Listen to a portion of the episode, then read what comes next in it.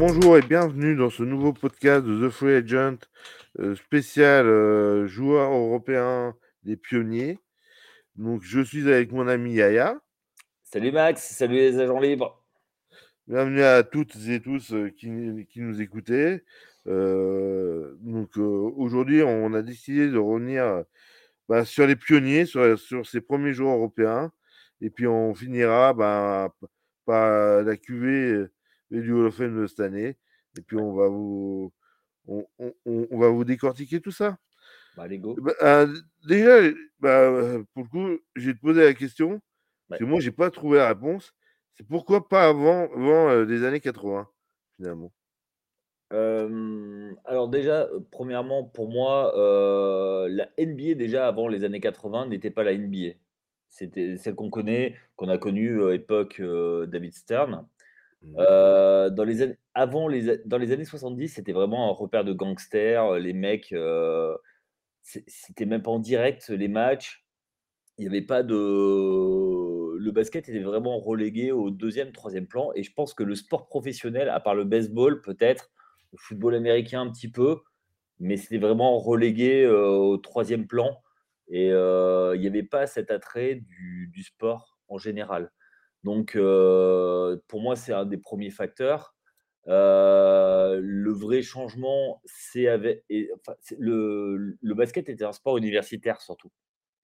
Je pense que c'était ça. Et, hem et c'est l'arrivée de d'un duo, parce que pour moi, c'est un duo qui a relancé la ligue. Un qui est ba allé à Boston, un qui est allé à à Los Angeles et qui a relancé l'intérêt de la ligue et et c'est à partir de ce moment-là qu'il y a eu un petit peu de et puis après, bah, il y a eu l'avènement Michael Jordan, tout ça. Donc ça, c'était le premier er pour moi, le premier er fait marquant par rapport à la NBA, l'attractivité. Et après il y a eu une chose, c'est devenu un sport un peu plus majeur aux États-Unis. Et aussi il y a eu, quelque chose qui pour moi a été, marquant, c'est que la NBA a via David Stern a essayé de s'internationaliser avec notamment, heu, quelque chose que les plus, heu, jeunes d'entre nous, doivent rigoler quand on l'évoque, c'est, l'Open McDonald's. L'Open McDonald's, c'était, une franchise qui venait, en Europe faire des matchs, amicaux, de pré-saison.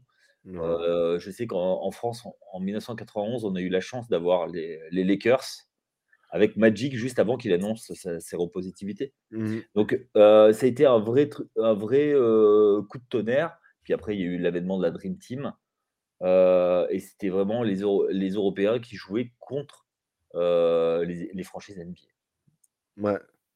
Et en fait, moi, moi j'ai alors, j'ai une théorie pour moi, Ouais, c'est que, outre le fait que euh, la NBA était une ligue déjà qui a mis du temps à se construire par rapport aux autres ligues, en oui. particulier, je pense à la fusion avec, avec la NBA et la domination des Celtics au début, qui a vraiment tout écrasé et qui a vraiment. euh, euh, Celtics, heu, dirait Cédric. ouais, voilà, de Red Auerbach et, et, et- et de. Et, et du numéro 6, euh, Bill Russell. Bill Russell, merci. Donc voilà, donc ils ont tout écrasé et je pense que voilà. Après, il y a eu Witcher Marlin avec 2200 points. Ça a commencé petit à petit, mais, ça, mais c'est vrai que c'est- ça restait confidentiel. et- Oui, parce, que, le- parce que la, la vraie ligue qui était internationale dès le départ, ça a été la, NHL avec le Canada, c'est ça. C'est ça. euh, et donc la NHL a été une ligue qui était beaucoup plus précurseur à ce niveau-là, au niveau de l'internationalisation, Oui. que. Alors la que- la la NHL, excuse-moi de te couper, c'est encore autre chose parce que a le gros de la NHL, heu, c'était la domination canadienne, heu, c'est leur sport Hmm. national plus et après eux, le but c'était, c'était vraiment d'aller chercher des, des dollars, sur les marchés américains et plus d'aller plus vers le sud. Après, heu, pour revenir sur l'internationalisation, heu, on parlait surtout avant les années 80 parce qu'il y a eu quelques joueurs qui ont, heu, n «européens» entre guillemets, on va en on va en reparler de nos nos définitions respectives, il y a eu un, événement géopolitique, c'est la chute du mur de Berlin et le rideau de fer, où avant les joueurs de l'URSS à l'époque n'avaient pas le droit d'aller à, l'ouest. Ah, alors, pour nos plus jeunes auditeurs, on, va, parce que nous sommes de, vieux, de vieux messieurs, n'est-ce oh, pas? Parle pour toi. Hein. Oui, oui, oui, je parle pour moi et pour toi aussi. Merde. et donc, euh, du coup, euh, c'est vrai que le mur de Berlin avait, euh, il y avait une culture basket, en, particulier en ex-Yougoslavie. Oui. Qui eux, n'étaient pas concernés par le. Voilà, qui était un peu à part par rapport au mais qui diplomatiquement ne pouvaient pas passer à l'ouest. C'est ça. Alors après, ils pouvaient, euh, donc il y en avait pas mal qui, eux, ils venaient jouer en, Europe euh, à cette époque-là. Euh, on se souvient de la grande équipe de Split,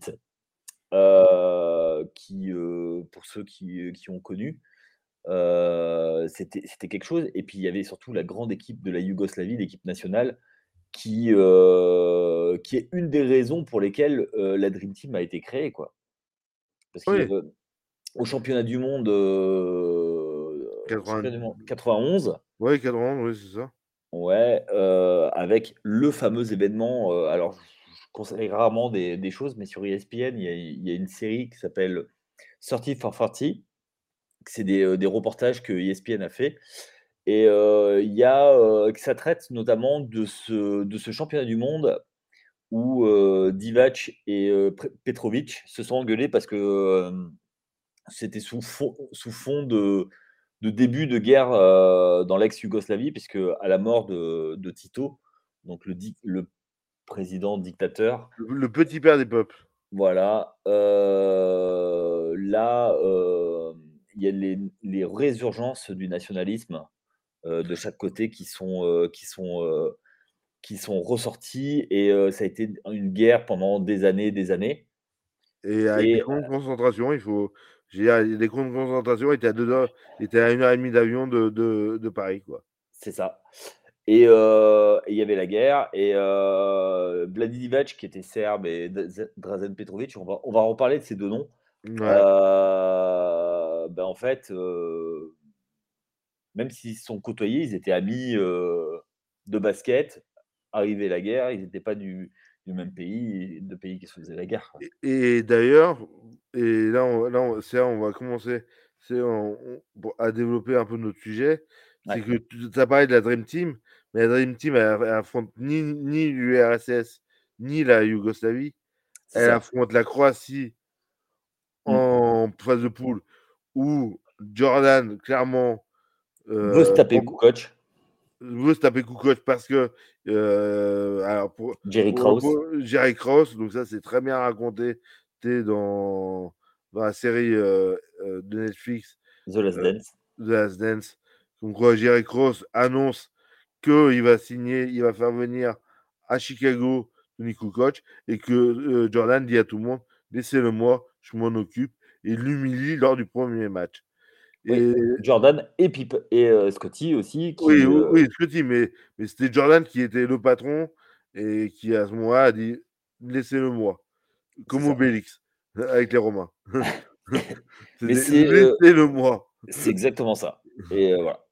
Et ce qui, alors on va en revenir énormément.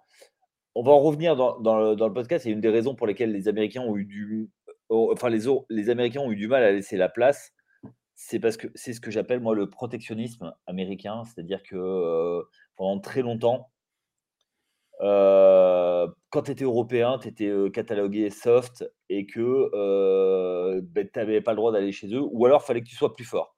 Voilà. Et c'est pour ça que du coup, bah, les premiers, bah, tu as acheté le nom de Divac qui était le pivot.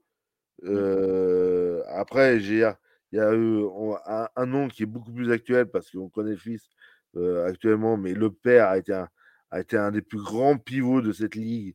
Arvidas Sabonis qui est arrivé sur la fin de sa carrière en 95. Oui, qui, était, qui était cassé de partout. Hein, qui, était cassé de partout, mais, mais c'était une armoire. Normande, comme dirait, comme diraient certains, non pas bretonne. Euh, pour euh, euh, alors Arvida Sabonis, on en a parlé la semaine dernière quand on a fait le podcast la semaine dernière. Ouais. c'est un mec qui en 86 se flingue les deux tendons d'Achille et, et, Portland le draft quand même et le soigne le, le, soigne alors que il va pas venir quoi. Il n'avait pas le droit de venir. Il savait qu'il ne viendrait pas. C'est ça et le mur de enfin le rideau de fer tombe, le régime soviétique à l'époque de l'URSS qui aujourd'hui dont font, dont font partie aujourd'hui des pays, la Lituanie qui est, qui est qui est vraiment le pays où le basket est le sport numéro un. Oh bah c'est plus que ça, c'est-à-dire que tu nais, tu un ballon de basket et tu shootes à trois points depuis le berceau. quoi. C'est ça. Et, et, en plus, voilà, et lui, il arrive en 95 et c'est une vraie révolution. quoi. Et, lui aussi a joué contre la Dream Team et moi je me souviens, et la Lituanie, c'était c'était énorme en 92.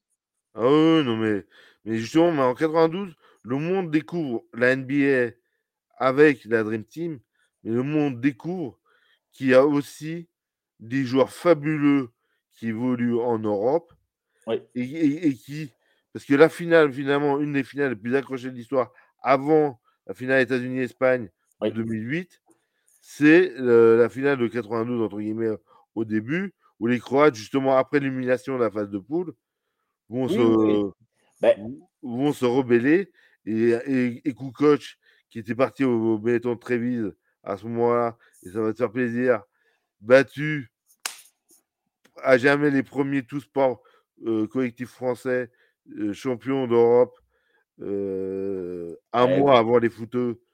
Exactement. On va fêter les 30 ans là. Hein. Ouais, ouais, les 30 ans. Et moi, je me rappelle des. des comment ça s'appelle? Patrick Montel. De, de, Patrick Montel. Ça, c'était. Moi, je, jouais au basket, j'étais fou.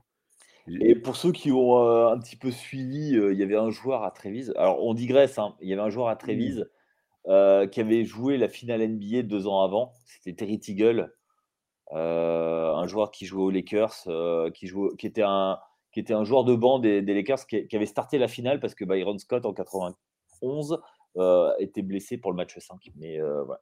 D'accord. Mais voilà, c'était en fait, c'est vrai que c'était le début, fin des années 80, c'était le début aussi des joueurs NBA qui venaient en Europe. C'est ça. Faut pas oublier, faut pas oublier non plus, excuse-moi, Vas-y, vas-y, vas-y. un joueur, historique a commencé sa culture du sport euh, du sport en Europe, c'est Kobe Bryant. Son père, qui était un ancien joueur NBA, a joué, euh, a joué très longtemps en Italie et a joué aussi euh, quelques mois à Mulhouse. Spécial dédicace, Chris, Singleton qui l'a viré. oui, voilà. Qui a, qui a, vu que Kobe est né en Italie et non pas en France. Tout à fait. Mais oui, oui, ça fait partie des, des choses. voilà, c'était ça. Et pour moi, le, le vrai, le vrai le vrai événement déclencheur à ce que les Européens arrivent, c'est les Européens formés en Europe. On va y oui. Oui, bien sûr. Parce que ça, c'est important de, préciser, c'est-à-dire que là, il faut distinguer. On va, on, va prendre l'exemple bah, du premier Français, Tariq Abdouad, qui a été formé dans une université américaine, puis drafté aux États-Unis le premier joueur, et ça, ce sera à la fin, fin de, l'émission. on, euh, on, va pas vous spoiler, on va vous spoiler directement en vous disant que le premier Français qui a formé en France à l'école française qui a réussi, c'est Tony Parker. Oui, alors je vais mettre un, bémol par rapport à ça, qui a fait tout son cursus, oui, parce qu'il y a, y a un joueur avant qui a été drafté, qui a joué un petit peu en NBA, c'était Jérôme Moiseau, qui avait fait le centre fédéral. Ah oui, oui, oui. Euh, Mais il est euh, parti à UCLA, donc euh, il, a fait, il a fait la fac. Parce que. Ouais, mais persuadé, de, de, mémoire, moi je suis persuadé que, Moïse, c'était après Tony. Ah non, non, c'est juste avant, heu, c'est juste avant, il est draft il doit être drafté en 2001, un truc Il est ça. drafté par Boston, si je dis pas de bêtises? Exactement et heu, assez haut, hein, je crois, hein. ouais, ouais, je sais pas s'il fait pas un top 15. Oui, il doit être je me demande s'il est pas 13e. Je vais regarder là, tiens. Ouais. Mais donc donc tout ça pour dire, c'est qu'on a eu dès 85 un Allemand qui qui s'appelle Detlef Schrempf que qui a affronté Michael Jordan lors de son retour, lors de lors de son lors de son 1er titre de son de de sa 2e série de 3 titres. Je vais y arriver. Heu, avec des avec les Seattle Supersonics de Ouais. Gary Payton et heu, Shawn Kemp. Des Detlef Schrempf, excusez-moi pour, heu heu, la prononciation et qui lui avait été formé aux États-Unis, Oui. qui était d'Allemagne de l'Ouest. Oui. Donc du coup, c'était une passerelle et heu, donc du coup, heu, par rapport à un Dirk Nowitzki qui qui qui était, Ouais. heu, lui, heu ça? voilà, qui, était ce côté-là et et en et même donc effectivement, moi, Jérôme on 11e choix choix de la draft. Et tu parlais de Detlef Schrempf, tu dans mon idée, il y a un joueur qu'on peut pas, qu'on peut pas, séparer de Detlef Schrempf, c'est un autre joueur, c'était un pivot de 2 m 24, c'était Rik Smits, qui pareil, est arrivé, arrivé aux États-Unis. Et comme il faisait 2 m 24, bah, ils l'ont mis au basket et ils lui ont appris à jouer au basket. Et il a progressé tout au long de sa carrière jusqu'à aller en finale NBA, avec, Indiana, quoi. Mais bah, dans le genre, de joueurs qui sont de de cette taille-là, qui ont eu une une très brève carrière, il y a le Georges Muresan, que Oui. les anciens se rappelleront ont, heu, que que le président Gomez fait venir à Pau Ah, président Saillant. Saillant! C'est Ah oui, Michel Gomez chez toi. Michel ah non, mais Michel, Michel Gomez, c'était l'entraîneur qui est parti, vainqueur du CSP, qui est parti perdre à Pau. Voilà, donc le président heu et et merci de m'avoir corrigé Ah bah, là et là là là, je peux dire c'est mes années, c'est mes Ah oui, années oui, gamin, non, heu mais c'est pour ça. Mais c'est vraiment c'est intéressant de de de Ouais. contextualiser autant historiquement que que sportivement. Ah Parce oui, que totalement. clairement, quand le quand le à la chute du mur mur, faut se rendre compte que passer la frontière entre l'Allemagne de l'Ouest et l'Allemagne de l'Est Ah bah, tu risquais la c'était vie, hein. c'était impossible ou presque. J'ai un exemple très personnel de de de quelqu'un, heu, que je connais très proche, qui a fait le tour de l'Europe et qui est allé jusqu'à Moscou dans ces années dans les années 70 Ouais. et je peux te dire que là-bas, ils échangeaient un jean limite contre contre tout ce qu'ils avaient. Ouais. Non, mais bien sûr, ouais.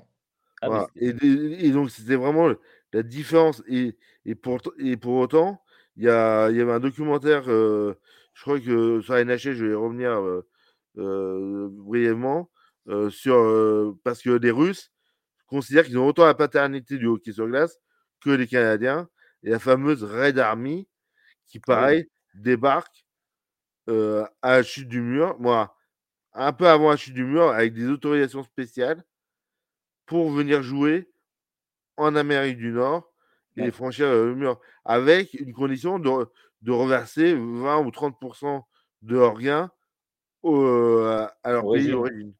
Ouais, c'est ça. Tout à fait, oui. Oui, oui, oui et heu, bah, oui, après on n'est pas on n'est pas là pour parler de hockey, mais heu, Ouais, voilà. ouais, M ouais, ou mais oui, le mais le miracle, des États-Unis, les États-Unis qui battent, qui battent aussi enfin, il y a toujours eu des des connexions entre le sport et et la politique. Les États-Unis qui vont gagner le titre des des JO 80, puisqu'à l'époque, c'était Oui, les mêmes années. à Sarajevo. Voilà, heu, contre les, heu, contre les, heu, les la fameuse justement Red Army, heu, c'était Ouais. quelque chose, le Miracle on Ice. Exactement. ça, ça fait partie, Ouais. des voilà. Bon, bah, c'est des souvenirs, d'enfant. Mais moi moi heu, Enfin, moi, ça j'ai pas connu, hein, de j'avais qu'un mais an, hein. En mais 80, je veux dire j'avais qu'un an. pour comprendre comprendre ce podcast, heu, on on prend le temps de parce qu'on sait que, bah, il y a il y a des, il y a des, il y a des personnes parmi vous qui doivent nous écouter, qui doivent se dire, mais euh, qui ont euh, appris qui, où le mur de Berlin, leur livre d'histoire commence au mur de Berlin pratiquement, où, où, ils, où, ils, passent directement de Louis XIV au mur de Berlin. Euh, voilà, j'exagère ouais, un peu, mais c'est limite ça. Et voilà, mais c'est vraiment c'est ces années, moi, moi euh, où je me souviendrai toute ma vie de la chute du mur de Berlin. Ah oui. Avec euh, le violoncelliste. Euh, oui, oui, oui, je, je, vois, qui chantait la. qui a, qui a joué. l'hymne à la joie, qui est devenu l'hymne européen. Ouais, devant la porte de Brandebourg. Ouais. Et, et c'est. C'est vraiment c'est des histoires, moi. Et justement, de voir ces joueurs, des Volkov, des Petrovic, des Massikavicius, des Divac débarquer en NBA. Marcelonis. Marcelonis, ouais, parce que le premier joueur à avoir vraiment du temps de jeu, c'est euh, Marcelonis. Et euh, c'est les Warriors avec Don Nelson à l'époque. Mmh. Euh, qui lui donne du, du, temps de jeu et, euh, et voilà donc euh, moi j'ai commencé à suivre la NBA à, cette période Alors, moi c'est 89 enfin ouais. c'est la saison c'est la saison 89 90 et et c'est c'est l'arrivée avec tout de suite après Petrovic qui a, qui a signé à qui est signé par Portland. Encore, euh, toujours Portland. Ouais, et qui, qui est au bout du banc et qui joue un petit peu en finale NBA contre, contre les Pistons, mais vraiment très très peu. Mmh. Et derrière, il demande son trade. il est tradé à, à New Jersey et c'est là où, où il explose. Et ça, a été, ça a été une de ses plus grosses frustrations, c'est pas d'avoir été All-Star le premier All-Star, le premier Européen All-Star. Et lui, il a beaucoup râlé parce qu'il s'estimait meilleur que, que, les Américains. Et euh, voilà. Mais, mais de toute façon, il faut, faut, être très clair. Dire, grand merci à ce grand monsieur qui, qui a fait du bien et du mal à, au basket, qui est David Stern, mais ouais. sans qui la NBA d'aujourd'hui. Et, euh, et, on voit aujourd'hui les innovations que met en place son successeur ouais. euh, et, et, qui sont vraiment globalisés. Et c'est lui qui demande au, au CIO, moi, qui impose plus ou moins au CIO, l'ouverture aux professionnels américains et qui dit aux Américains on, on emmène nos meilleures équipes. Larry Bird sur une civière et, et, trois jambes de bois. Ouais, non, mais euh, oui, tout à fait. Mais après, c'est un tel choc et même pour eux, ça a été un choc, en fait. Voilà. Et c'est vraiment c'est un choc de culture qu'aujourd'hui, on est dans un monde mondialisé où aujourd'hui, il euh, y a un pangolin ou quelque chose qui se passe en Chine. Bah, trois mois après, on ferme tout en France. À l'époque, c'était pas ça. Ouais, non, non, complètement. Après, euh, par rapport à tout ça, par rapport à l'internationalisation, euh, moi, je voudrais quand même euh, tirer un coup de chapeau parce qu'à l'époque, euh, c'était le travail qui a été fait par, par l'équipe de Canal+. Oui, Georges dit merci. Qui a, dès 85, la première équipe de télé européenne à, à, à couvrir les, les, finales NBA. Ouais, donc c'était un... Et en fait, on se... aujourd'hui, on se rend pas compte, mais à l'époque, c'était un truc de fou, quoi. Et les moi, finales, que... les finales moi, moi j'avais pas Canal+, tu vois, mais ouais. j'ai découvert la NBA par les, les posters, on a déjà parlé, des posters ouais. de 2 mètres sur 1m50 ouais. de large, 1 mètre de haut sur 1m50 de large, de 5 majeurs et mondial basket. Ah, mais complètement, ouais. Et, et chaque euh... semaine, euh, à suivre les classements et, bah, déjà, on se battait pour avoir les, les résultats, c'était euh, compliqué. Il n'y avait après, pas d'Internet. il n'y avait pas d'Internet, il y avait le Minitel. Et à l'époque. Pour ceux qui l'avaient. Ouais, pour ceux qui l'avaient. Et après, il y a eu dans le club Dorothée, il y avait. il y a même eu des trucs. Des... Ça passait, c'était. On ne se rend pas compte du phénomène que c'était à l'époque, pour nous, les basketteurs, de voir notre sport. et puis sans parler de NBA, on va parler de, de, de, de basket en général. Ouais. À l'époque, il y avait, heu, l'équivalent de France 2, donc ça s'appelait Antenne 2 à l'époque, qui ça. passait un match tous les samedis après-midi. C'est ça. Tous les samedis après-midi ou au En pire, il y avait il un y match. avait, heu, 5 chaînes en clair. Ouais, 5 ouais, c'est ça et heu, il y avait un match de basket français. Après, il y a eu pendant une saison, France 3 passait un match NBA de temps en temps. Ah, Ils ont passé une dizaine de matchs en clair, quoi. ah non, mais c'est On a vu le All-Star Game, heu, quatre 92, alors c'était des résumés d'1 heure, ouais. heu, pour nous, les basketteurs, c'était un truc de fou. On enregistrait les cassettes, mais on les saignait, enfin les cassettes vidéo, alors en fait, c'est c'est bien avant, c'est c'était juste avant le DVD, c'était des trucs, mais c'était, c'était des heu bandes, c'était des des films sur bande, sur des et on enregistrait ça, ouais. dans un magnétoscope avec une image, heu, qu'on n'imagine même pas. Moi, je sais que j'ai toujours mon magnétoscope avec J'ai a plus a avec certaines cassettes que je garde précieusement chez moi, bien conservées ah bah, et voilà. Parce que, parce que voilà, parce que on bon fait pas les vieux, c'était mieux avant, au contraire. ah C'est qu'aujourd'hui c'est grâce à ces gens-là Ouais, qu'aujourd'hui on on on en est là où on en est, à avoir un à avoir un sport qui est ultra développé à l'international. Où aujourd'hui, mmh, hors Canada, la France est 2e pays à avoir eu le plus grand nombre de joueurs draftés. Je parle même pas de la réussite, hein, bien entendu, ouais. À ce jour, on a s 42 joueurs ouais, qui ont moi, que la NBA considère comme français, dont 7 heu, nés en dehors de France, ouais, heu, à avoir évolué en NBA.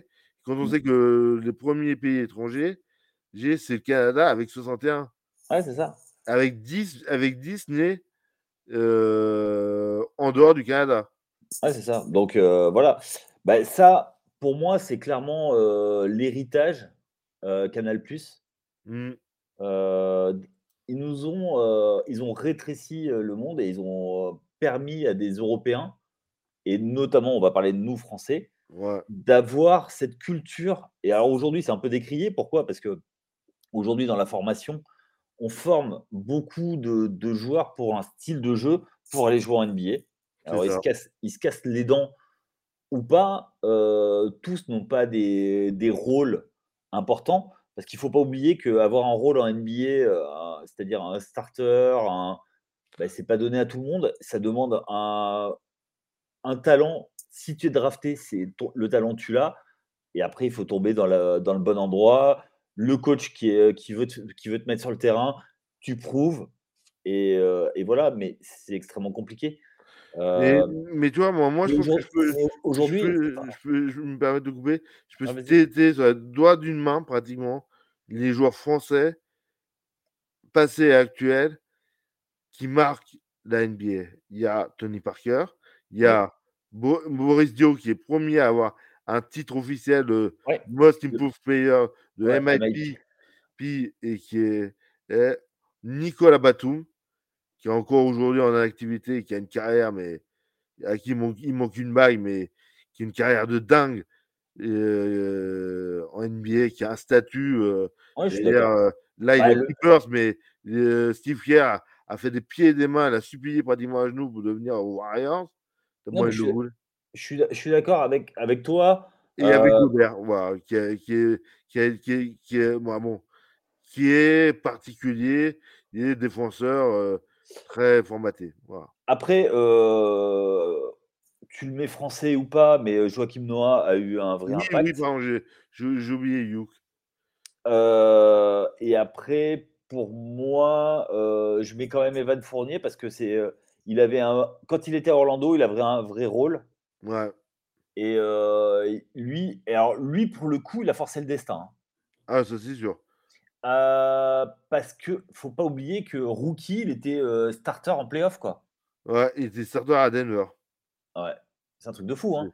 et aujourd'hui, il a pas joué il a joué, je crois, moins de 60 minutes sur de la saison. Oui, mais ça après c'est, autre chose, c'est les choix. C'est les choix. hein, Moi je vais, je vais pas dire que j'étais pas surpris, mais le le casting, enfin le, c'est par rapport au Knicks, il était, c'était pas possible qu'il qu'il puisse parce que trop payé par rapport au rôle Mmh. Qu'il avait. Mais pour qu'il soit signé par les Knicks, parce que la saison qu'il fait l'année dernière est pas dégueu, hein. Il Ah bah, il il il bat le il bat Il le bat le record record de de tirs à de 3 3 points inscrits, heu, dans dans la franchise. franchise, franchise, heu, qui est quand même, heu, qui est Après qui est au outre d'être celle de New York et quand même, voilà, qui a fait des des finales NBA, qui a qui a 2 titres, voilà. ouais. Après, moi je trouve que, le «problème» entre guillemets pour lui, c'est que, bah, il a un contrat, il a un contrat qui est, heu, qui est surdimensionné par rapport parce que et je le disais l'année dernière, c'était la quatrième option. Ouais, Bah, voilà, après aujourd'hui, bah, le truc c'est que, le coach essaie quelque chose et ça marche sans lui. c'est ça. Donc et Mais c mais mais c'est la dure loi et et le et le truc, c'est que le mec, il bouge pas une oreille. non et c'est un modèle c'est un modèle de professionnalisme, Ah ouais? C'est-à-dire que les quelques minutes qu'il prend, il les joue et et ils sont 2 dans ce cas-là, donc il y a lui Derrick Rose, ancien, Ouais, MV MVP de la ligue, ouais. MVP de la ligue avec des Bu avec des Bulls, de Joachim Noah d'ailleurs et voilà et donc du coup on a et parce que là, heu, moi si je reprends ma liste, heu, des joueurs, bon on a on pour faire le point avec le précédent podcast qu'on vous invite à à à rééc à réécouter, ouais. réécouter, tu sais sur le Hall of Fame, heu, faut savoir c'est qu'avant cette année, il y avait 1-2-3-4-5 joueurs Heu, non améri heu, européen, avoir été intronisé au Hall of Fame, Mmh. dont ton chéri Vlade Divac. Ah, c'est pas mon heu, alors c'est pas Non, non, non, non, mais je te charrie, heu, je te je te voilà, volontairement, c'est que c'est vrai que symboliquement, il a il a représenté beaucoup de choses. voilà. Sportivement, c'est plus discutable. Ah non, mais voilà, moi je je mets, comme je disais la semaine dernière, pour moi le Hall of Fame, ça doit être une ça doit être un un truc, hem, ce qu'il faut dire déjà, c'est que ceux qui ont été, heu, pris cette année sont des first ballot. Ça veut dire que première année d'éligibilité, bing. Donc déjà ça te pose, heu, le niveau et effectivement, c'est quand même des, une cuvée, alors on va a rarement vu ces dernières années, ouais, honnêtement et puis ils ont vraiment changé, c'est les premiers à avoir eu, Un heu, impact et avoir changé la ligue. alors, peut-être un peu bémol par rapport à, comment il s'appelle? À Pau Gasol. Mais Dirk et Tony Parker, ils ont tenu des franchises, ils étaient franchise players. Voilà, moi, pour le coup, je l'ai vécu parce que, heu, j j'habitais en Amérique du Nord. La finale de 2007, le sweep de de LeBron James, j'allais dire, le teardrop ou ou le ou le ou le petit, heu, jump shot, mais vraiment tout léger de Ouais, Parker. Aujourd'hui, le tous les Américains, tous les jeunes Américains qui font moins d'un mètre 90 essaient de le refaire et le font. Je j'ai, heu, il suffit de voir le match, heu, d'hier soir entre, entre les Lakers et les Clippers. Un mec comme, heu, des Austin, des Austin Reeves ou même ou même un Westbrook fait ce genre de tir et ça, et et ça, c'est clairement c'est on a on n'appelle pas ça, une, tippy touch, mais c'est vraiment c'est lui qui a qui a ajusté son jeu et qui a créé, qui a adapté son sa manière de jouer en fonction de ce qu'il y avait en face face de lui. Et il faut aussi parler vas-y. Alors pour moi, heu, pour moi, l'a l'apport prioritaire de Parker, Mmh. c'est, heu, le meneur hyper vif Mmh mh. C'était, heu, balle en main, c'était le le joueur le plus rapide de la ligue et Ouais, effectivement, tu as raison, c'est son signature move, heu, le teardrop qui n'était pas ou très peu utilisé et qui aujourd'hui est appris dans toutes les écoles de basket. Alors je fais une petite dédicace à, Romain Leroy qui, qui est sur envergure, qui, qui, qui a horreur de ceux qui font des, justement ces, ces flotteurs au lieu d'aller ouais, Et parce que le, le, basket n'est pas un sport d'évitement. Hein, le basket est un mmh. sport de contact. donc, donc Tony Parker a sublimé ce geste. Ça. Et il a réussi à faire une carrière. en fait, tout ça. Et tous, tous, tous, tous, tous, tous, tous, tous les grands ont essayé, de, ils se sont dit, ce soir, je me fais par cœur. Et à chaque fois, il avait, et, attends, il a, fait un autre truc, c'est que c'était le premier où pour gagner en vitesse, ne faisait pas de double pas faisait, et partait sur un seul appui. C'est ça. Et le mec, il s'est, s'est dit à 19 ans, moi pour avoir ma place, il faut que je score, mais comment je vais scorer? Au début, il n'avait pas de shoot, il a bossé son shoot avec Chip Egland. du coup, voilà, c'est ce, qui, c'est ce que ont amené les Européens. Parce qu'on revient au thème, c'est-à-dire que c'est des, c'est des techniciens. Ouais, ils ont amené une touche technique et le défaut qui était fait, c'était le physique, parce que eux, c'est eux ce qui mettaient en avant, c'était le physique, parce que c'était beaucoup dans le contre Ouais. La, euh, la, NBA a énormément changé par rapport à ça avec l'européanisation, c'est-à-dire que comme les Européens, ils les remettaient à niveau physiquement, ce qui a fait la différence, c'était le physique. Après, il y a eu une deuxième partie pour moi. En fait, mmh l'impact des Européens est arrivé en plusieurs, euh, plusieurs niveaux. C'est d'abord amener, de la, amener euh, des basketteurs capables de jouer les 1 contre 1, mais c'était compliqué. Après, une fois qu'on les a mis à niveau physiquement en prenant des gros bébés, donc c'est cette, génération qui vient d'avoir le, le, Hall of Fame qui mmh. vont amener ça. C'est-à-dire des, physiques. Alors, quand je dis physique, attention, hein, ce n'est pas que des grands baraqués, c'est aussi des petits vifs. C'est euh, des avantages physiques. Et une fois que ça, ça a été fait, ça a été, c'est la technique. Il y a toujours eu un moment technique une fois bah que tout le monde était au même niveau technique, c'est le physique qui a pris le plat. Une fois que tout le monde est. Et, ainsi de suite. Mais là, tu me donnes une perche. Parce que les, les quatre derniers titres MVP, c'est deux Européens. Giannis Antetokounmpo, qui certes d'origine nigériane, mais qui est né et qui a grandi en Grèce, formé à l'école grecque. Oui. Et Nikola Jokic, euh, serbe, formé à l'école yougoslave, et qui, qui sont des joueurs que l'on voit qui sont physiquement absolument monstrueux, mais qui ont une finesse technique. Alors, une Jokic, Jokic plus que euh, Antetokounmpo parce que ah, ah Giannis euh, en défense, il est capable. Ah oui, euh, ou même le fameux Eurostep. Alors le problème, le, ça il peut le, il peut le faire en NBA parce qu'ils sifflent, ils siffleront pas les marchés. En Europe, 4 pas, c'est compliqué quoi. Oui, mais ça, on est d'accord.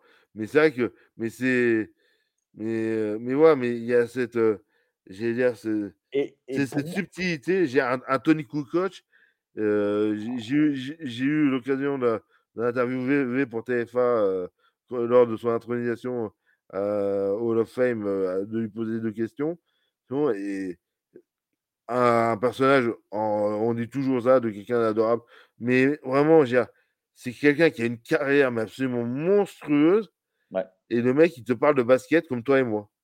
Ah oui, non mais. Euh et, c'est quelqu'un qui, qui j'ai dire, euh, il se fait humilier en 92. Il arrive à s'imposer aux Bulls contre vents et marées, à prouver à Jordan et à Pippen qui vaut le coup et, et qu'il l'accepte, bon gré mal gré, qui est vraiment, qui en font un membre de leur équipe.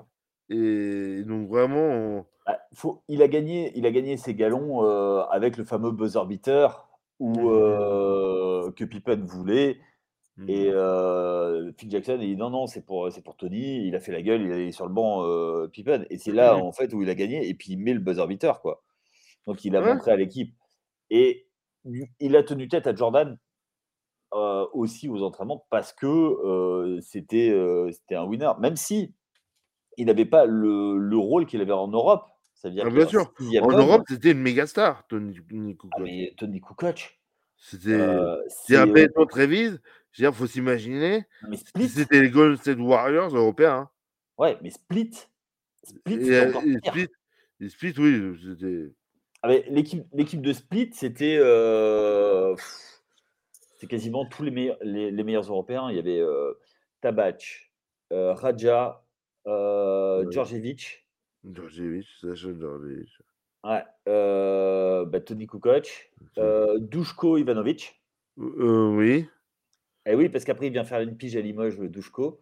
D'ailleurs, heu, Ch s heu, Sacha, heu, Djordjevic, l'autre jour quand il est venu avec Monaco, tout l'équipe de Monaco s'est fait huer et lui, tout il s'est fait applaudir à chaque fois. Normal. Normal, mais voilà, c'est tout à partir du moment où ils ont porté le maillot ils voilà. Mais, voilà, c'était des c'était, en on peut pas, heu, l'équipe de Split, on peut pas se rendre compte de ce que c'était, quoi. C'était mais un truc de et coaché par, heu, Bozidar Maljkovic. Heu Bozidar est merci Limoges. Ouais, Le gourou le gourou qui a mais qui a qui a pourri Forte et Daiquiri à à à à les faire pleurer. Ils en parlent encore émus, heu, de d'à quel point il a il a il les a fait bosser et Ouais.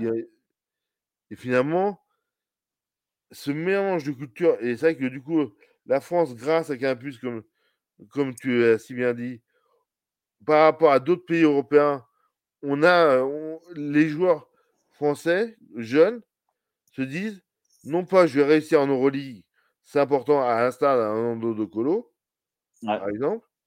C'est je veux je veux aller en NBA le plus vite possible et je vais réussir». Sauf Alors, ah, que ça a été en 2 temps ça, hein. Il y a eu Oui, 2 temps. Il ça y c'est a eu la les 2e période, c'est il y a eu ça a les été la 1ers période de il y a eu les post-Parker. 1ers qui ont voulu y aller, mais qui ont voulu d'abord en fait, il y a il y a Tony Parker qui est, heu, qui est parti, heu, à 19 ans. Mais qui avait déjà joué 2 ans en pro au au Pa Au au Paris Saint-Germain. À l'époque, Ouais, c'était le PSG, c'est le PSG, ouais. au Racing, heu, où Loulou Nicolin voulait même pas le laisser partir aux Spurs, hein, faut pas Mmh oublier, mh. parce que c'était Loulou Nicolin qui avait le club et et tu as toute cette génération-là, la génération des 82 avec Boris Diaw et les frères Pietrus qui étaient Bah, la fameuse, jouaient génération qui gagne, heu, qui gagne Zadar. Ouais. Donc c'est Zadar, c'est Et 80 Ah bah, c'est 2000. C'est 2000, oui. J'ai hésité entre entre 99 et 2000. Non, je crois que c'est je crois que c'est 2000 et après, beh, du coup, il, Avec Ronny Turiaf aussi. Ouais, qui lui, par contre, après l'INSEP, part à Gonzaga pour Bah une expérience de vie et heu, fait une carrière en NBA, heu, des plus correctes, hein. Oui et puis, heu, et puis en plus, moi, heu, je je je me permets de prendre 2- 2 minutes pour parler de Ronny Turiaf. Ronny Turiaf fait une belle carrière à Gonzaga. Il est drafté par les Lakers Ouais. et là, au moment de faire les tests médicaux, on lui détecte une malformation cardiaque. Ouais. Phil Jackson, le grand Phil Jackson dit lui dit: «T'inquiète pas, soigne-toi et on te reprendra» et et il l'a soigné et c'est Portland, c'est sans vouloir minorer, mais c'est un autre niveau. Là, on parle des grands Lakers, des Lakers de Kobe Bryant et ce Ouais. mec-là était copain comme cochon a avec Kobe. Bah, parce qu'ils avaient un truc en commun. Ouais.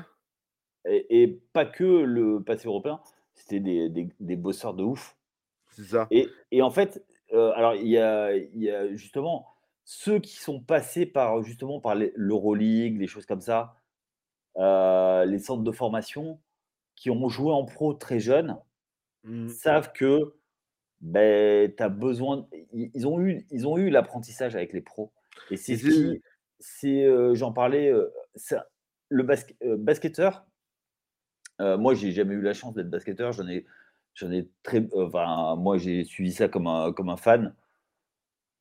C'est un métier. C'est ça.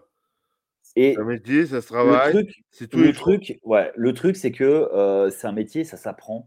Heu, c'est l'hygiène de vie, c'est des trucs qu'on voit pas. C'est le mec qui va faire la sieste, c'est le mec qui va prendre un chef qui va pas manger, heu, n'importe comment, qui va se coucher, qui va pas sortir tous les soirs.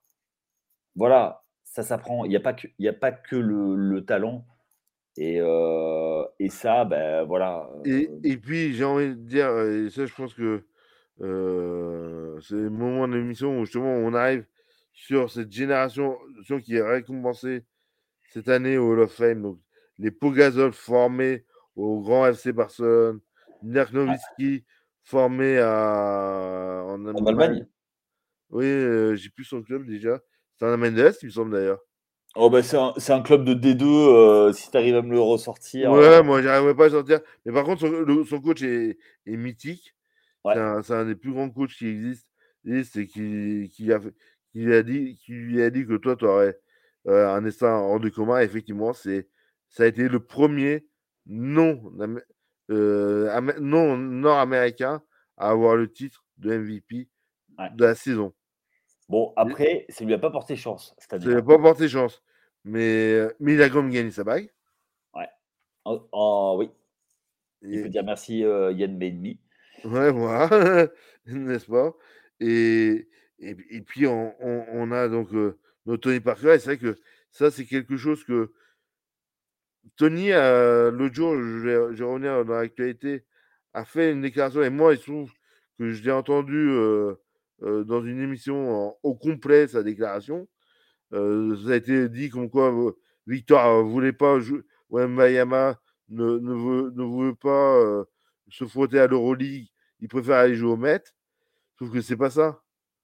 Sauf qu'il il dit juste, c'est que il a fait un choix de se préparer pour la NBA au lieu de venir au lieu d'essayer de prouver plus en Euroleague avec l'Asvel et c'est pas un reproche qu'il lui fait, c'est il comprend, il com il comprend tout à fait la démarche. Je veux dire, Bah c'est oui. il constate juste. Bah oui, mais parce que lui, il a fait pareil. Il a fait des choix de carrière, notamment aller à à Paris. Bon. Pourquoi? Parce que, heu, c'était pas loin de sa famille déjà, la Ouais. Normandie et que, Voilà. et puis il faut pas oublier qu'à 17 ans, il s'est retrouvé, donc à Paris professionnel à, tu vois, à à vivre une vie d'adulte à 17 ans, quoi. C'est ça et surtout, aujourd'hui, comme le nombre quand on voit un un Elie Okobo, ce qu'il fait avec Monaco ou Mmh. même un Nando De Colo qui a été drafté pour être le second et le successeur seur de de Tony aux Spurs, qui n'a pas voulu de ce rôle, qui a été transféré à Toronto, qui a préféré rentrer en Europe et devenir le meilleur, marqueur européen en Euroleague. Ouais. Donc voilà, donc c'est une autre carrière, c'est des choix de carrière, mais c'est Après, c'est être au bon endroit au bon moment et c'est des jeux façonnés qui font que tu c'est en fonction de tes qualités naturelles. Bien sûr. Moi moi, je pense qu'il y a des joueurs qui partent en qui partent en en NBA pour, se dire: «Je suis je suis en NBA, quoi». Pour avoir le tampon. Ouais, ils testent, heu, est-ce que pour moi, c'est la bonne formule, est-ce que derrière, s'ils peuvent reprendre le fil de leur carrière, tant mieux. Je suis pas sûr qu'aujourd'hui, heu, enfin, cette discussion, on l'a souvent. Ouais. Heu, qu'est-ce qu'on fait? Est-ce qu'à 19 ans, on tente, ça ou est-ce qu'on continue à se former en Europe, quitte à ce que les portes se referment? Mmh. La c'est une vraie question, hein, hem, moi, j'ai pas la réponse. Je j'ai eu la discussion on a eu la discussion ici, en sur un podcast, Mmh. avec, un formateur de de l'INSEP, mon ami Vincent. Mmh. Lui, il disait, heu: «Bah, faut prouver». Ouais, mais si tu attends de prouver et que des coachs te mettent pas sur le terrain bah, Bah le le le train le train, il passe et aujourd'hui aujourd'hui, heu, avec justement le passage de tous ceux dont on a parlé depuis le début, aujourd'hui, heu, si tu si es talentueux tu as une chance d'être drafté ou d'être pris, pris pris en NBA pour faire. Mais le truc, c'est qu'en NBA, aller en NBA. Un monde impitoyable. C'est ouais, c'est Kevin Serafin qui disait, mais dans, un, dans, un, dans, un, dans une interview, il disait, mais c'est un truc de fou la NBA. Le mec, il joue pas. Il est persuadé d'être meilleur que Michael Jordan. C'est ça. Eh, sauf que c'est vrai, tu lui donnes du temps de jeu à n'importe quel joueur, n'importe quel, il est capable de te mettre 40 points en NBA parce qu'il va prendre feu, parce que le mec est talentueux. Mais à mmh. côté de ça, peut-être qu'il défend moins bien, peut-être qu'il fait pas ce que le coach lui demande. Et puis, et ouais, parce que des, euh, euh, tu tombes sur un, sur un coach old school qui comprend pas ton jeu. Il te mmh. demande de jouer contre nature. C'est compliqué où il te demande de faire que, par exemple, à l'intérieur, et de faire que du pick and roll, alors que toi, tu, depuis tout petit, on te forme à faire que du pick and pop. Mmh. À shooter. Bah ouais, bah, tu vas faire des trucs. Une fois, deux fois, le coach, euh, voilà. Mmh. On sait que c'est impitoyable. Hein, euh mais, mais, moi, j'ai j'ai en, en, image, euh, comment dirais-je, des joueurs je, connais certaines personnes de, l'équipe de TFA qui ont hurlé les, après ce que je vais dire, et peut-être toi le premier. Un mec comme Kylian Hayes, il, a eu une hype. Il a été drafté haut, sauf, qu'il a ah. sauf que non seulement on oublie toujours ce qui est drafté l'année Covid, donc, donc il n'a pas de pré-saison, donc il n'y a pas de préparation. Mmh, je suis d'accord. Il n'y a rien du tout et que derrière, on lui colle Kate Cunningham dans les pattes, mmh. et, cette année, bah, finalement, euh, ok, ils ont le pire bilan de la ligue, mais sauf que si tu regardes lui ce qu'il fait, bah, il, s'améliore.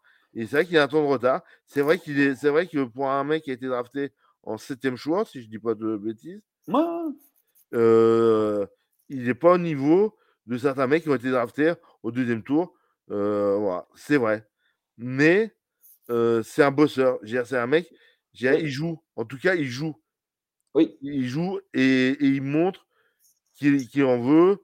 là, mmh, pour, moi, pour moi, le vrai problème de Kylian Hayes, mmh c'est qu'il est dans une équipe de merde. C'est ça. on est exactement d'accord. Et parce que après, le truc, c'est qu'il il y a des joueurs qui ont besoin des autres et il y a des mmh joueurs qui sont des solistes il y, a des, il y, a des, joueurs qui sont très forts pour être. Euh, alors, je vais, euh, je vais, prendre une expression un peu cavalière, qui, qui sont bons pour être des birds dans des, dans des, euh, dans des mondes d'aveugles. Mmh. Dans des royaumes d'aveugles. J'entends. C'est-à-dire que des mecs qui vont, en fait, ils vont pas faire mieux jouer leur équipe, ils vont pas faire gagner leur équipe, mais ils vont sauver les apparences. C'est ça. Et Kylian Hayes, moi, je l'avais suivi de loin je savais que c'était un bon joueur. Euh, quand il est parti euh, à Ulm, euh, bon, bah, c'était un choix de carrière. De ne pas aller en équipe de France, pour moi, c'était une connerie. Mmh. et en plus, la Fédé, comme le gamin ne vient pas du giron fédéral, ils en ont profité pour mettre une couche parce que si ça avait été un, joueur du giron fédéral qui était parti aux États-Unis mmh. pour se préparer, ils, ils rien dit. Donc, ils ont fait un exemple avec lui. Je referme la parenthèse. Euh, mais à côté de ça, oui, mais c'est exactement tout le problème euh, des gamins, bon. Ouais, et des gamins qui sont euh, qui partent trop tôt et qui se crament. Et lui, il a de la, en fait, il a un peu de chance d'être tombé à, à Détroit. Il fait sa troisième saison. Bon, ben, ok. On va voir ce que ça. Peut-être que, en fait, lui, son explosion va se faire, va être plus, tardive. Mais aujourd'hui, le, et on en parlait, on en a parlé plusieurs fois. Si tu tombes, tu te fais drafter par OKC. C'est une machine à broyer du rookie. Qui, alors, je, et, et pareil, il y a c'est Nando De Colo qui avait dit en fait, quand tu arrives en NBA, il y a tellement de joueurs, il y a tellement de concurrence que, en fait, si tu es meneur, tu as un an pour faire tes preuves. Si tu es, si arrière, tu as deux ans. Si tu es ailier, tu as trois ans. Si tu es ailier fort, tu as 4 ans. Si tu es pivot, tu as 5 ans. C'est ça. Et le, et voilà. Et le truc, c'est que avant, quand tu étais européen, il fallait être meilleur que les Américains pour être là. Maintenant, il faut être meilleur. Voilà, parce que maintenant, ils ont plus peur de mettre un Européen. Ah. Mais il faut, faut, être meilleur qu'un Américain, c'est toujours, toujours le cas. Et, et, du coup, je pense que tu, vas introduire la dernière euh, partie, euh, la conclusion sur laquelle on voulait parler, qui est liée aussi au Hall of Fame de cette année, qui est le fait qu'il y a trois membres du, de la, même franchise qui sont au Hall of Fame cette année, à savoir Greg Popovich, entraîneur, toujours en activité, Becky Hammond, adjoint de Greg Popovich et vainqueur de la WNBA avec les Aces de Las Vegas l'année dernière en, euh, euh, oui, et, et, puis Tony Parker. Et, et, le fait que Tony Parker, il faut savoir, c'est que le rookie, c'est une merde quand il arrive, excuse-moi du terme. Quand il arrive, quand il arrive, euh, sauf, sauf, quand tu arrives euh, dans une franchise, dans une franchise un temps, un temps soit peu établi, tu vois rien. C'est toi qui ramasses les sauts, c'est toi qui ramasses les ballons. Mais ça fait partie du job. Ah, ah mais c'est pas une critique, c'est un ah constat. Et c'est ce que euh, je pense, beaucoup de jeunes se font comme fausse image et décident, pour revenir sur ce que tu disais, de partir le plus tôt possible en NBA et sans, sans avoir la caisse sans avoir le, complètement, ouais. le mental, parce que ah, de, cet univers, c'est d'ailleurs son, univers impitoyable, mais c'est une vieille référence que les jeunes, jeunes de moins de 30 ans ne peuvent pas connaître. c'est ça, J.R. Wing. C'est ça. Mais c'est vraiment, c'est. Non, mais je suis. C'est. J'allais dire, c'est Brezio qui raconte qu'un jour, il arrive, je ne sais plus dans quel transfert, il arrive au, pied de l'avion de son équipe, on dit non, non, tu vois, tu vois l'avion, là, tu pars là-bas. Ouais. Et, c'est, et, là, euh, pour, pour élargir euh, ça, c'est la scène mythique du film de stratège Moneyball, Ball, où, euh, où, où, où, Jonah Hill annonce aux au, joueur des As qu'il doit partir. Tiens, et le mec lui dit Oui, mais moi j'ai mes enfants et tout. Écoute, voilà le numéro de l'attendant de, de ta future équipe. Tu pars ce soir et que Brad Pitt va annoncer à son entraîneur que ce soir, il ne peut pas l'aligner parce qu'il vient de le transférer. et, c'est ça l'espoir américain au global. Et que la chance d'un Tipeee, c'est d'être tombé chez Popovic qui avait une culture européenne, qui a un adjoint qui s'appelle Ettore Messina, qui est un des plus grands entraîneurs. il, arrive, il, arrivait plus tard, Messina, mais ouais. Oui, oui, oui, oui, oui, mais il, il, est, arrivé pour euh, régénérer son système. Voilà, pour régénérer, parce qu'il avait, il avait, il sentait qu'il avait besoin. Et aujourd'hui, les Spurs, ils sont au fin fond du classement. Personne ne parle de Vera Popovic. Parce que tout le monde sait très bien qu'il construit, les choses petit à petit et qu'il euh, part sur un nouveau cycle. Oui, alors euh, après les Spurs, c'est euh, encore autre chose. C'est que c'est un petit marché, donc on, parle de Popovic, mais il faut surtout parler de R.C. Bufford, mmh. euh, qui est le general manager historique, euh, qui euh, a, comment dire ça, a eu l'idée de drafter Manu Ginobili en premier et après Tony Parker, et qui a eu, qui a eu l'idée de le mettre. Popovic, lui, il, a eu il avait un problème à la main, il avait un meneur, il a pris Tony Parker, il a, et il a fait la maille tout de suite. C'est ça. En fait, de mémoire, il prend, il prend la place de Terry. Euh, C'était pas Antonio Daniels? Ah, si, si, si, si, c'est Antonio Daniels euh, qui prend la place. Il, il, il, a fait une Tom Brady, hein? Oui, alors, oui, oui, à peu près. Non, euh... non, mais euh, à un autre niveau, mais c'est euh, le, le titulaire se pète, je prends la place et je la lâche plus. Hein. Oui, c'est ça. Et puis surtout, c'est que, ben, en fait, derrière, ça gagne. Oui, mais voilà. Et il y a juste un, un truc, c'est que, euh, alors, c'est les premiers playoffs qu'il fait. Mmh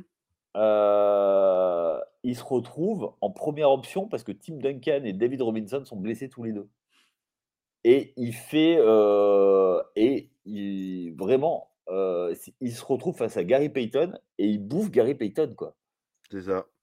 Eh, mais c'est un truc de fou. En fait, bah, après, ils sont, sortis, sortis à les Spurs parce qu'ils avaient ils étaient, ils étaient en bout de course tout seul par cœur, c'était un peu, un peu juste. quant à juste lui et, et Malik Rose, c'est compliqué quoi. Non mais. Mais, oui, les, sur l'évolution des Européens, oui, on doit beaucoup aux Spurs. Parce que eux, en fait, ils n'ont ils ont pas hésité à donner des vrais rôles majeurs. Ils, ont été, ils ont été, pragmatiques. Ils ont, ils ont dit ils sont meilleurs, on les met sur le terrain. Et euh, bon, alors Tim Duncan, il vient des îles Vierges, hein, soi-disant. Il, a, fait sa fac à Wake Forest, dans un mec euh, du basket universitaire la Caroline du Nord. Ouais, c'est ça. Mais euh, voilà, et je pense que ils ont, ils ont trouvé et comme c'était un petit marché, ils pouvaient, même ça se voit encore, ils n'arrivent pas à attirer les, les, agents libres. Ils sont obligés d'avoir des bonnes idées. Déjà. Et, c'est, et aujourd'hui, je trouve que, et pour, moi, pour, moi, pour ma part, ce sera ma conclusion, je trouve que l'équipe qui est en train de, de faire ce travail, ça paye enfin, c'est, les Kings de cette année. Ouais. Voilà. Et pour moi, voilà. C'est, voilà, ils, font venir Sabonis et tout le monde dit Sabonis va s'enterrer. Euh, ils, ont, Indiana a envoyé Sabonis dans le mouroir qui est, qui est Kings. Et, voilà, et aujourd'hui, on voit où Indiana et, on voit où, sont, où sont les Kings. Ben, Buddy Hield, quoi. C'est ça. Ben oui, c'est ça. Mais après, je. Euh, moi, ma conclusion, c'est, euh, ça, va être, ça va être un peu différent, c'est que euh, l'arrivée massive des Européens a changé la donne de la NBA. D'un jeu ultra stéréotypé où c'était beaucoup de, de postes bas, beaucoup de, c'est devenu aujourd'hui beaucoup plus tactique. ça vient aussi d'une chose, c'est un changement de règles qui pour moi a été fondamental pour les Européens, c'est euh, les Américains appellent ça la zone, mais c'est le fait de, flotter euh, euh, et de pouvoir aider beaucoup plus. Donc ça a demandé d'avoir des cuits basket. Et les Européens ont amené ce cuit basket. Et même si aujourd'hui la NBA pour moi reste encore leader dans l'innovation tactique, on va parler de, du small ball, c'est arrivé en, NBA en premier. Et aujourd'hui, c'est copié en Euroleague. Alors, tous les, euh, les qui disent Moi, je regarde que l'Euroleague, les snobs disent Je regarde que l'Euroleague. Tout a été créé en NBA avant. Aujourd'hui, c'est que du pick and roll, c'est que chercher du, du switch pour trouver le, le, mismatch à un moment. C'est la, la NBA. Et ça, quand tu rajoutes ça avec les qualités des joueurs européens, bah, tu vois un, une NBA qui est devenue beaucoup plus agréable à regarder que quand on l'a regardé il y a quelques années où effectivement quelques équipes étaient intéressantes. Maintenant, on le voit aujourd'hui et je vais faire je vais faire un coucou à nos copains de TFA qui ont fait un super podcast sur, le, sur la course au playoff play-in, Chris et, euh, Vincent. Euh, ben, euh, voilà, cette année, si on a des choses, c'est et le, un niveau de jeu qui est vraiment sympa à regarder et c'est fun. Alors c'est vrai que des fois, c'est long à se mettre en place parce que des fois, les, les matchs, ben, c'est normal hein, quand tu joues à des heures, surtout pour nous Européens, c'est les, les, premières mi-temps, des fois, bah, c'est. Mais quand, quand, ça commence, quand ils se mettent vraiment à jouer, bah, voilà, c'est top. Et aujourd'hui, le niveau de jeu est, est vraiment incroyable. Et, et voilà, c'est pour ça qu'on aime ce sport. Et donc, euh, ben, je ce sera le le ton mot de la fin et moi, je vais juste dire à nos auditrices et nos auditeurs de continuer à nous suivre sur les réseaux sociaux, Ouais. sur, le site et sur Twitch, sur sur YouTube. On vous prépare plein de choses parce que là, on on a déjà commencé les previews pour ce qui est connu Mmh. et et et il y a pas beaucoup, donc il y a beaucoup de travail qui va arriver, beaucoup de super choses qui vont arriver. jusqu'à dimanche, là, ça va être la guerre, hein, Ah beaucoup. bah, là, heu, là, moi, je sais que je vais pas trop dormir, heu, jusqu'à dimanche, hein, heu, j'ai pas trop prévu. Donc, voilà. Allez et ben, sur ce, ciao mon ciao mon yaya, à la prochaine. Allez, le ciao à tous, ciao Max.